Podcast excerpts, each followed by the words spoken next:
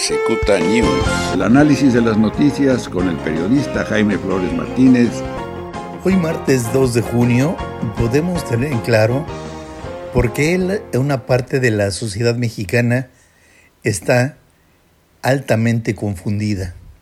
Hablo de esto porque hay una gran cantidad de ciudadanos que en eh, diversas partes del país, particularmente en Tijuana y en Mexicali, se dan a la tarea de salir a los centros comerciales a tener un trato directo entre una persona y otra, como si la pandemia fuera simplemente un cuento.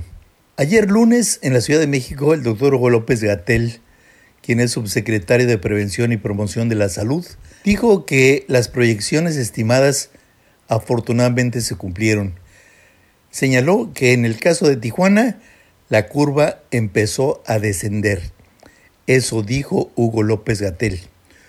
Hoy en la mañana, el secretario de Salud de Baja California, el doctor Alonso Pérez Rico, contraría em, esa, esa visión.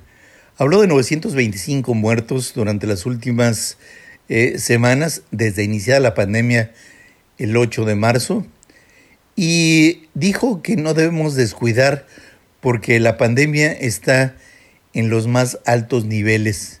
Bueno, ¿a quién le hacemos caso?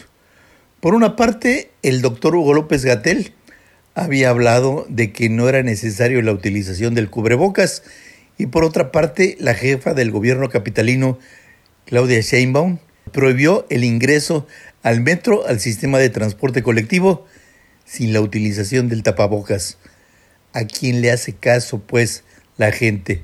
Aquí en Baja California el asunto es que está altamente confundida la gente. Algunas personas suponían que ayer lunes empezaba la normalidad. Después escucharon la nueva normalidad. ¿Qué acaso no es lo mismo?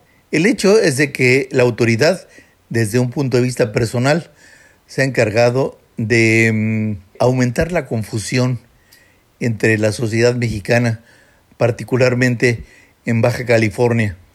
¿Por qué?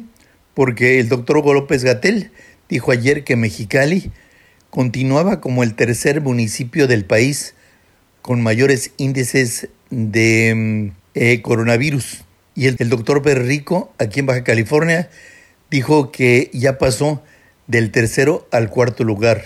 ¿A quién le hacemos caso?